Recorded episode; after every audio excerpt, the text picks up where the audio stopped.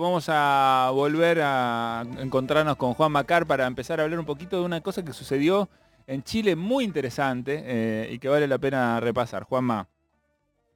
Sí, señor. Vamos a hablar de algo que es, eh, a ver, siempre nosotros buscamos poner un título ¿no? a las cosas, eh, inédito, de película, histórico, viste que eh, abusamos de eso, ¿no? De buscar de la que más se abusa es de polémico, ¿no? Viste que hace como cinco años que todo es polémico. ¿no? Uno se tropieza en la calle, hecho polémico tropiezo. La, mejor manera es para buscar sin jugársela. Sí, sí. Eso es para buscar clics, lo de polémico. Yo creo que ciertas cosas sí son inéditas de película e históricas. Y esto que se pasó en Chile, en la Cámara de Diputados eh, de Chile, con el juicio político a Sebastián Piñera, el presidente de ese país, un procedimiento que tiene que ir al Senado, que todavía no está saldado, la semana próxima. Eh, la cuestión es la siguiente, a ver, a ver si me siguen porque esto es de verdaderamente de película. Se necesitaba demorar la sesión, ¿sí?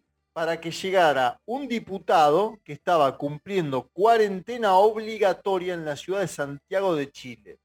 El Congreso de Chile eh, está en Valparaíso, a una hora y media de distancia de Santiago.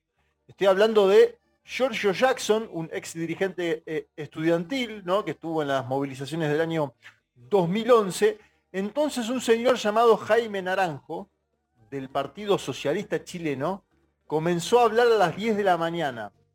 Y tuvo una estrategia el señor Naranjo, eh, que soy famoso en Chile por esto que sucedió, que leyó 1.300 páginas de la acusación constitucional contra Piñera. Volvía siempre sobre sus argumentos. Decía, bueno, como dije anteriormente, tuvo apenas dos parates en todo este proceso, uno de 15 minutos a las 4 de la tarde, otro de 20 minutos a la noche. Le tomaron el pulso y la presión, de hecho tenía la presión entre normal y alta, diríamos, 15-8, un, un señor que encima no comió, que casi no tomó agua para no tener que ir al baño. Eh, una estrategia, diríamos, eh, bilardista, ¿no? Bilardista. Ganar, como de lugar ganar, para eso extendió obviamente eh, el discurso. Si les parece, lo escuchamos durante el segundo parate que lo hizo por la noche, porque él explica el porqué del ayuno y de ese esfuerzo. A ver. Para nada. ¿Comió algo, almorzó? Nada, no he comido nada. Esto es un ayuno. Es un ayuno que he hecho por la justicia en nuestro país. Esto hay que entenderlo como un ayuno que hago por las personas que se le han violado sus derechos humanos y que quedaron en la impunidad en la acusación constitucional anterior.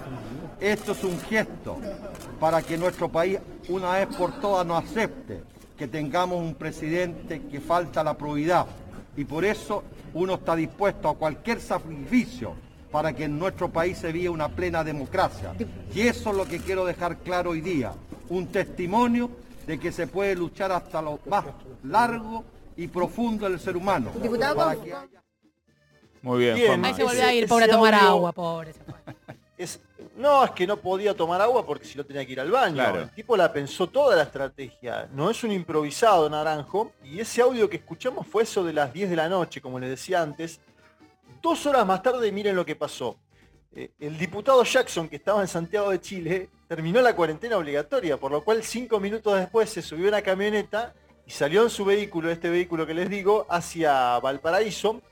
Eh, llegó una hora y media después tres minutos después del ingreso de Jackson, esta persona que había terminado su cuarentena, que era el voto 78, el necesario para que avance el juicio político, Naranjo finalizó la intervención, ¿no? 15 horas y 3 minutos. Y si les parece, escuchamos, si lo tenemos, ese segundo audio, que es la finalización del discurso de Naranjo, porque es verdaderamente fuerte las palabras que dice, ¿no? Vamos a escucharlo, dale.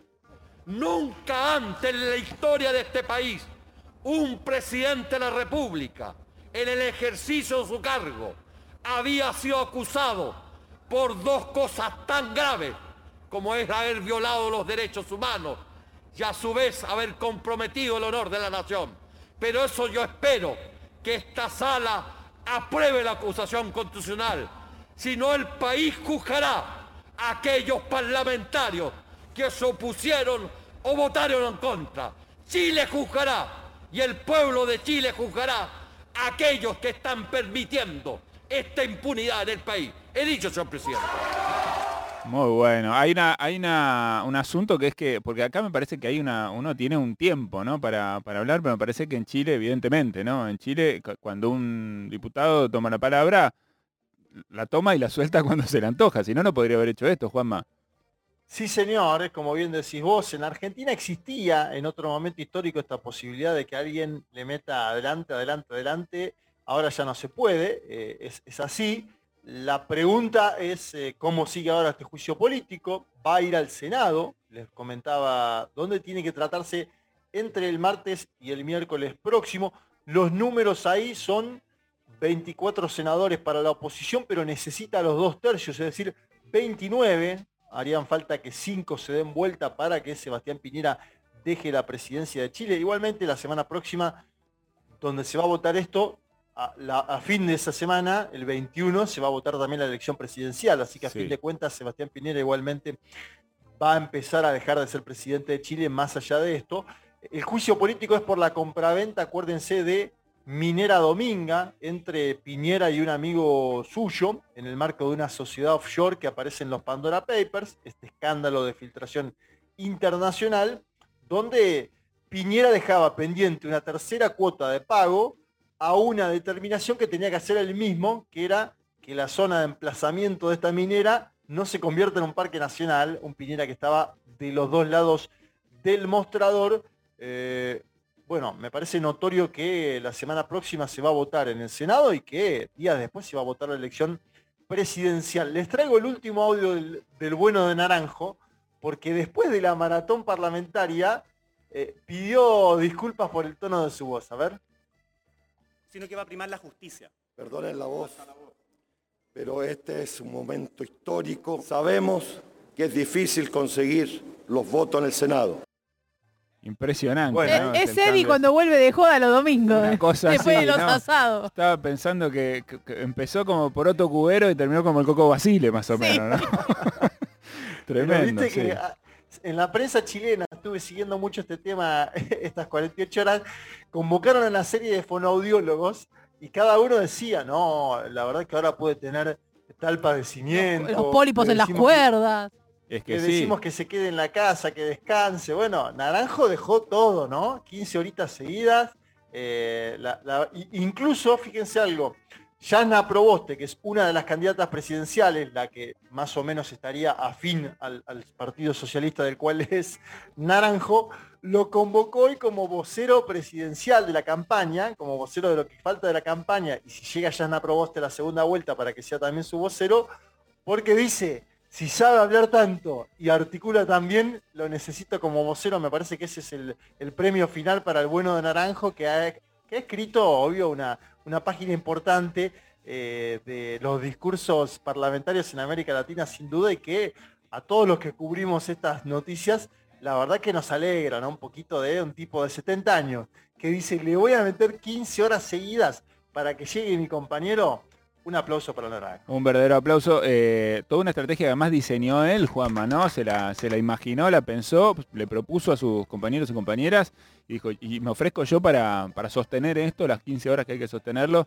para aguantar a que llegue el voto que, necesitamos, ¿no? Fidel Castro aplaudiendo en la tumba porque dice, eso sí que es un discurso largo. ¿eh?". sí, ya pasó Fidel Castro y dijo, te fuiste a la mierda. Pero, pero no, yo creo que si, si lo medí debe estar en los Guinness. Eh, un discurso político de esa, de esa longitud. No, lo escuché al, día siguiente, eh, en el día de ayer, porque esto fue antes de ayer, lo escuché ayer, eh, a Naranjo en una, dio una pequeña entrevista, estaba, no podía más. Quedó exhausto, pero reventado, no podía ni hablar ni nada, ¿no? Porque quedó. Como Joaquín Sabina de golpe habla. Este, es tremendo el esfuerzo que, que, hizo y además el sacrificio, ¿no? Me hizo acordar una frase que decía siempre un amigo mío, todos toman naranjada y el pobre naranjo nada. En este caso le pasó lo mismo al bueno del diputado que logró su cometido, Juanma. Sí, señor, la verdad que Naranjo, y se ha convertido en una personalidad política en Chile, obviamente ya era conocido por ser diputado, pero imagínense ahora lo que es esto. Hay una cantidad de memes circulando con Naranjo que hoy mismo estaba tuiteando y agradeciendo a los memes, ¿no? Un señor de 70 años que la verdad se la jugó a fondo, dejó, podríamos decir que dejó todo, en esas 15 eh, horas fue dos veces nada más eh, al baño y, bueno, Eh, Menos mal que no tiene problemas de próstata, Naranjo, porque si no se le complicaría. ¿eh? se le iba a complicar un montón. Bien, Naranjo, bien. Muy bien. Bueno, Juanma, gracias. Eh, la verdad que impresionante. es una historia conmovedora también, ¿no? Y son los tipos de gestos que se necesitan si en algún momento queremos cambiar la realidad en, este continente, ¿no? Sin este tipo de gestos heroicos no sé si, si llegamos. Hace falta sobre gente todo, perdón, con, la aparición de este hombre Katz, ¿no? Con esta situación de, de extrema derecha que está aconteciendo en Chile, que es mucho más a la derecha de Piñera como amenaza para los nuevos comicios. La verdad que eso, eso es eh, llamativo también, ¿no, Juanma? Porque según comentabas hace, hace poco, digamos, eh, los números en las encuestas los encabeza un candidato de la extrema derecha en Chile en este momento. Sí, señor, pero es parte de las contradicciones que tienen los, eh, los procesos políticos que se abren en momentos de crisis, ¿no? Porque vos tenés candidatos también. El segundo candidato es Gabriel Bori, que es un pibe de 35 años, y digo pibe porque más o menos es, el marco de, entra dentro de los sub 40 de la juventud y puede ser candidato, puede ser, mejor dicho, presidente de Chile por el Frente Amplio, una formación progresista de izquierda. Me parece ahí que lo que fue el estallido de 2019 provocó, bueno, una polarización. sí, y una fragmentación en el sistema de partidos, la caída de los partidos tradicionales de la concertación, que, tal como los conocíamos, de la centroizquierda y de la centroderecha, y la aparición de nuevas figuras, como Cast en un caso y Boric en el otro. Vamos a ver cómo se da esa contienda y si son esos dos los que pasan a la segunda vuelta, porque también hay una volatilidad en las encuestas muy, muy grandes y porque aprendimos a desconfiar de las propias encuestas en América Latina a partir de lo que fueron las experiencias de los últimos años, ¿no? Totalmente, Juanma. Bueno, Juanma Carga, entonces, repasando esta curiosa historia que sucedió en Chile, 5 de la tarde, 31 minutos, seguimos en Hora 16.